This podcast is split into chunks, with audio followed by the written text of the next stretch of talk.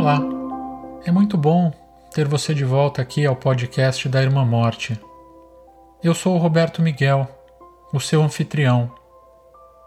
Nesse sexto episódio, eu vou explorar um pouco mais a relação entre a contemplação da morte e a sabedoria necessária para que nós possamos viver bem as nossas próprias vidas.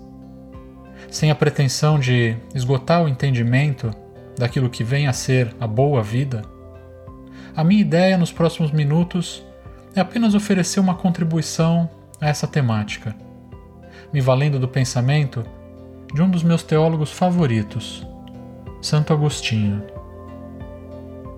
Para fazer isso, eu vou te contar sobre dois atendimentos que eu fiz no hospital durante a mesma semana. Ambos os pacientes eram homens de meia idade. Enquanto um deles eu encontrei bastante sereno em paz diante da iminência, da proximidade da sua própria morte, o outro, por sua vez, estava bastante angustiado. E isso tinha a ver mais com o passado deles, com a vida que eles haviam levado até então, do que propriamente com o seu futuro.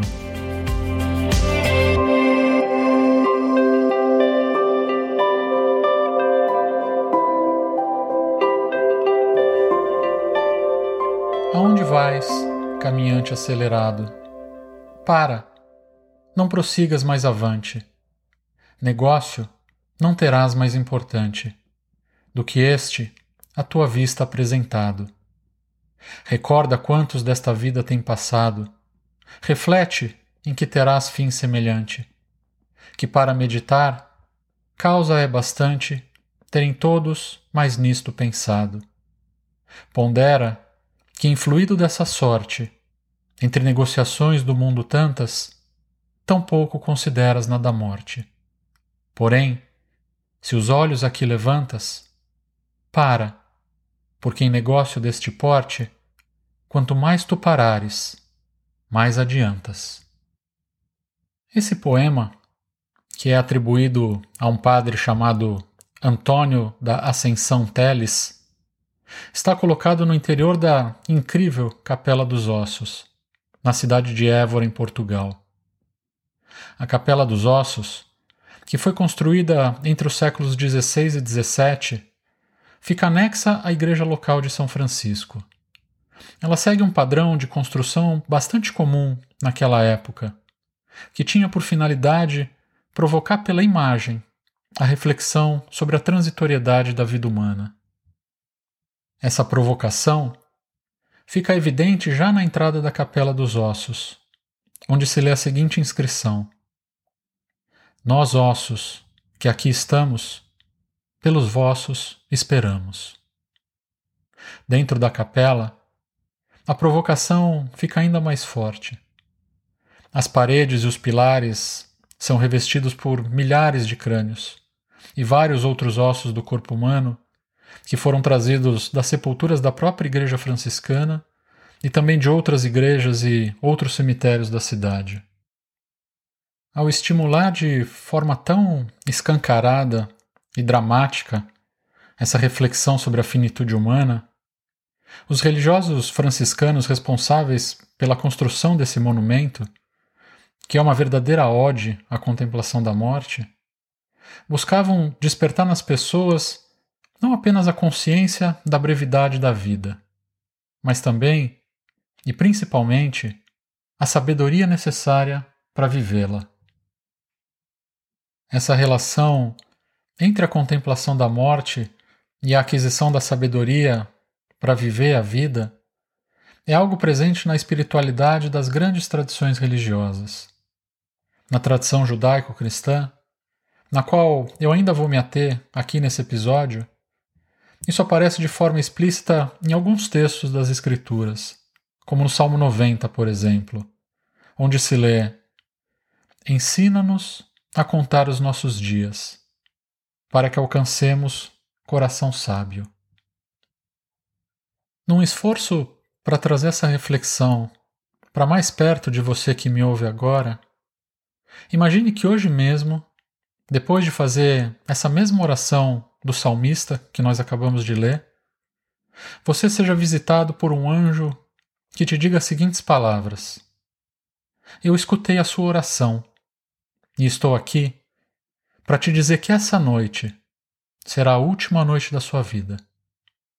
Você vai morrer enquanto estiver dormindo e não se levantará amanhã pela manhã. Eu então te pergunto: o que você vai fazer com o pouco tempo que te resta? Como você vai interagir com as pessoas que estão ao seu redor, com a sua família, com seus amigos e também com os seus animais de estimação que você ama, sabendo que você os estará vendo hoje pela última vez. Pelo fato de já não te restar muito tempo pela frente, você instintivamente vai voltar os seus olhos para o seu passado que é o que fazem muitos pacientes que eu encontro no hospital. Então eu te pergunto, olhando para trás, para sua própria vida, de quais coisas você se arrepende de ter feito ou de não ter feito? Por causa do meu trabalho, eu sou testemunha quase que cotidiana dessa análise da própria vida que fazem as pessoas que contemplam a morte frente a frente. E eu vejo os dois lados distintos que essa análise produz, os quais eu vou procurar ilustrar aqui com os dois seguintes casos, que eu atendi na mesma semana. O primeiro foi um homem na faixa dos 40 anos que eu encontrei na unidade semi-intensiva, se recuperando de uma cirurgia pela qual ele havia passado dias antes. Por causa de uma infecção no pós-operatório, o caso dele ainda era grave e inspirava bastante cuidado. Logo que eu me apresentei para ele, aquele homem se dispôs a chorar, com amargura, e me pediu para fazer uma oração por ele, pedindo a Deus que desse a ele uma segunda chance. Antes de fazer a oração que ele me pediu, eu perguntei para ele qual era a razão das lágrimas dele. E ele me contou. Ele me disse que era um homem casado, mas que havia traído a sua esposa. E que algumas vezes ele também saía para beber com seus amigos, e quando chegava em casa, embriagado, ainda agredia tanto a sua esposa quanto a sua filha. Entre lágrimas, chorando copiosamente, ele me disse: eu fiz tudo errado, capelão. Eu fiz tudo errado. Aqui hoje, nessa situação, eu percebo isso.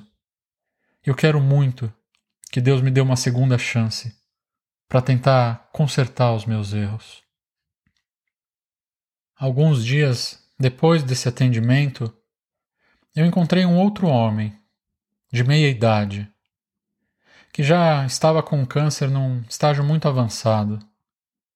Ele estava prestes a fazer a transição para os cuidados de hospice, que são os cuidados paliativos voltados para os pacientes com uma expectativa de vida de até seis meses. Diferentemente daquele primeiro paciente, esse daqui tinha um olhar tão sereno e um sorriso meigo no rosto que, combinados com a suavidade dos seus gestos e a gentileza das suas palavras, transmitiam uma paz que para mim ainda é difícil de escrever, mas que era impossível não sentir. Eu perguntei a ele como ele estava diante da possibilidade de fazer a transição para os cuidados de hospice. E ele me respondeu: Eu estou em paz. Se Deus quiser me levar, eu estou pronto.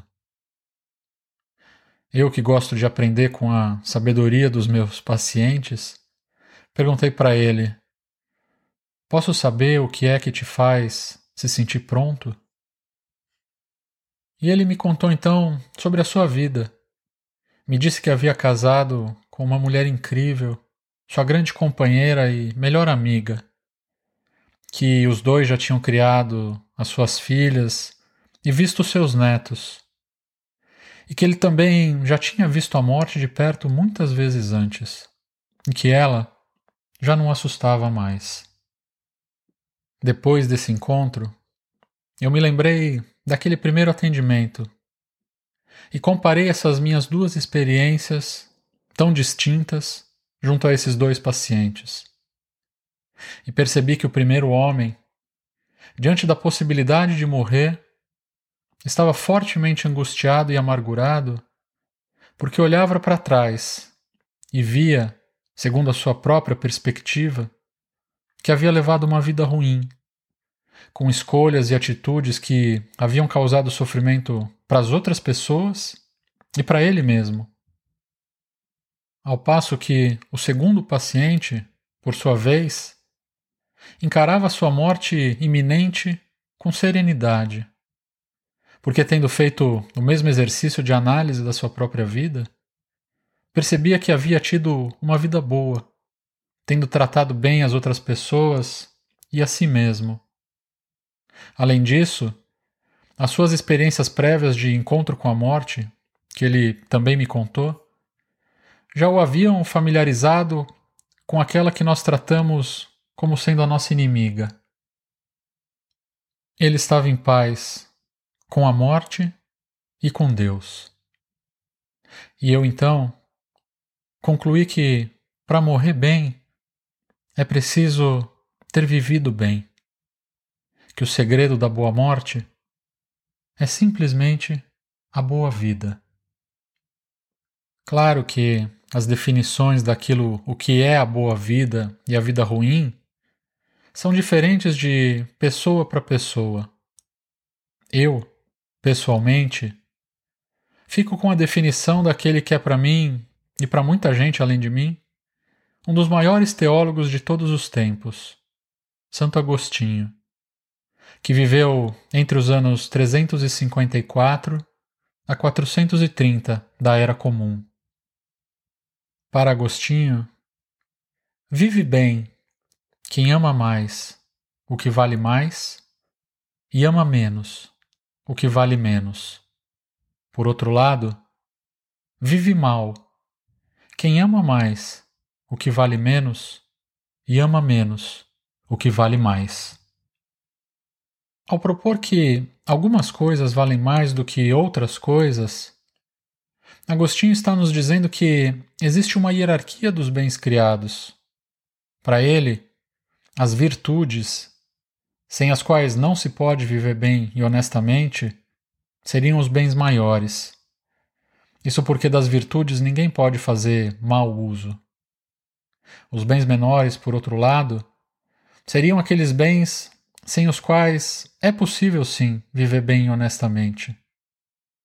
Entre os bens menores, Agostinho coloca as riquezas, a beleza e até a saúde do corpo.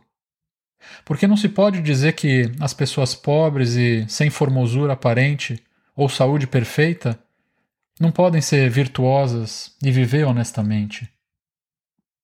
Entre os bens maiores e os bens menores, Agostinho coloca os bens médios, que para ele seriam as potências da alma, a memória, a inteligência e a vontade. As potências da alma são bens médios porque elas tanto podem ser bem utilizadas quanto mal utilizadas. Elas são bem utilizadas quando elas se ocupam prioritariamente da busca dos bens maiores, as virtudes e elas são mal utilizadas quando, ao invés de buscar os bens maiores, elas se ocupam da busca dos bens menores, como se esse fosse o sentido da nossa existência. É muito curioso que a morte, que nós tratamos como sendo uma ladra que chega sem avisar, nos tirando sem o nosso consentimento tudo aquilo que é impermanente e transitório, mas que nós passamos a vida inteira considerando como sendo os nossos bens maiores, seja justamente aquela grande professora que pode nos devolver a visão da inversão que nós fazemos dessa hierarquia de valores. Que grande paradoxo esse, que revela a dramaticidade da condição humana, que é descrita com tanta beleza por Santo Agostinho nas suas Confissões por meio das seguintes palavras. Abre aspas. minhas alegrias que deviam ser choradas, contrastam em mim com as tristezas que deveriam causar-me júbilo. E ignoro de que lado está a vitória. Falsas tristezas pelejam em mim contra as verdadeiras alegrias, e não sei quem vencerá. Ai de mim! Tem piedade de mim, Senhor. Vês que não escondo as minhas chagas. Tu és o médico, eu sou o enfermo. Não é uma provação a vida do homem sobre a terra? Na adversidade, desejo a prosperidade, e na prosperidade, temo a adversidade. Haverá entre esses dois extremos um estado intermediário, onde a vida humana não seja uma tentação?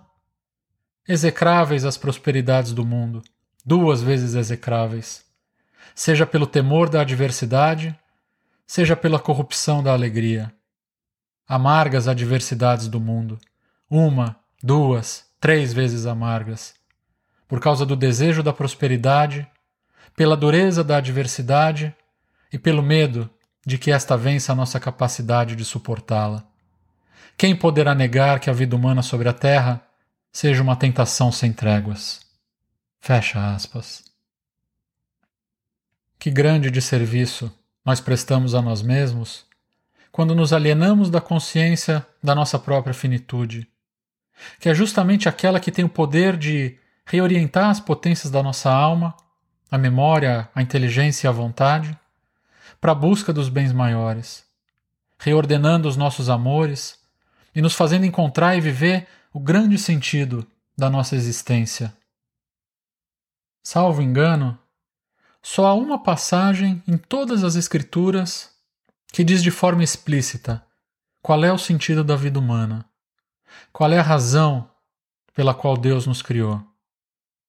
Essa passagem faz parte do discurso que o apóstolo Paulo faz em Atenas, que pode ser encontrado no capítulo 17 do livro dos Atos dos Apóstolos, onde Paulo diz que Deus nos criou para que nós busquemos Deus e encontremos Deus. Se a razão da nossa existência é buscar Deus e encontrar Deus, se é para isso que nós fomos criados, então Santo Agostinho e outros muitos teólogos também depois dele dizem que todos nós já nascemos com um desejo, uma motivação fundamental dentro de nós, que nos lança nessa busca, a qual só pode ser plenamente satisfeita quando nós alcançamos o nosso objetivo. Fizeste-nos para ti, Senhor, e inquieto está o nosso coração enquanto não repousa em ti. Confessa Santo Agostinho. Essa motivação fundamental, esse desejo por Deus com o qual todos nós já nascemos, é o próprio Deus dentro de nós, habitando o centro do nosso ser já desde o princípio das nossas vidas. Essa é a força fundamental e a energia por trás de tudo que nós buscamos e aspiramos.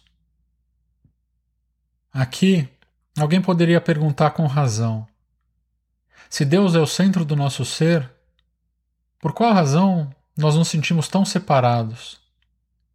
E se Deus, que é amor, está dentro de cada um de nós, por que nós agimos assim, tão destrutivamente? Para Agostinho e outros teólogos depois dele, isso acontece porque nós não apenas nos esquecemos de quem nós somos, da nossa própria natureza divina, como também porque nós invertemos a ordem dos nossos amores e nos apegamos às coisas criadas, esperando que esses bens transitórios e impermanentes nos satisfaçam plenamente, sem entender que aquilo de bom e de belo que existe nesses bens apontam para a bondade e a beleza do Criador, que é quem nós devemos buscar. A realização do mandamento de amar a Deus sobre todas as coisas e ao próximo como a ti mesmo, não apenas realiza de forma plena o sentido da existência humana, como também nos torna invencíveis em meio ao drama existencial no qual todos nós estamos inseridos. Isso porque, como diz Agostinho se dirigindo a Deus, não se pode afirmar que não será vencido aquele a quem o adversário arrebata as coisas que ele ama. De modo que aquele que ama somente o que não lhe pode ser arrebatado é incontestavelmente invencível. E como somente tu, Senhor, não pode ser arrebatado, logo, é real e seguramente invencível aquele que ama a ti e permanece unido a ti, não para merecer bens materiais, mas porque para ele não existe outro bem senão estar unido a ti. No próximo episódio, eu vou refletir mais a fundo sobre esse processo de reordenação dos nossos amores, como as potências da nossa alma, que é como Santo Agostinho chama a memória, a inteligência e a vontade, são reorientadas da busca dos bens menores para a busca dos bens maiores. Essa reflexão vai nos aproximar do tema que, na mística cristã, é conhecido como Noite Escura da Alma, que se refere tanto ao colapso e à reconstrução do sentido da vida de uma pessoa, quanto a uma história romântica, o caso de amor entre Deus e a alma humana, que encontra sua melhor expressão não na teologia sistemática, mas na poesia. Se nenhum anjo aparecer para mim ou para você, durante esses próximos dias, nós nos reencontramos em breve. Até lá!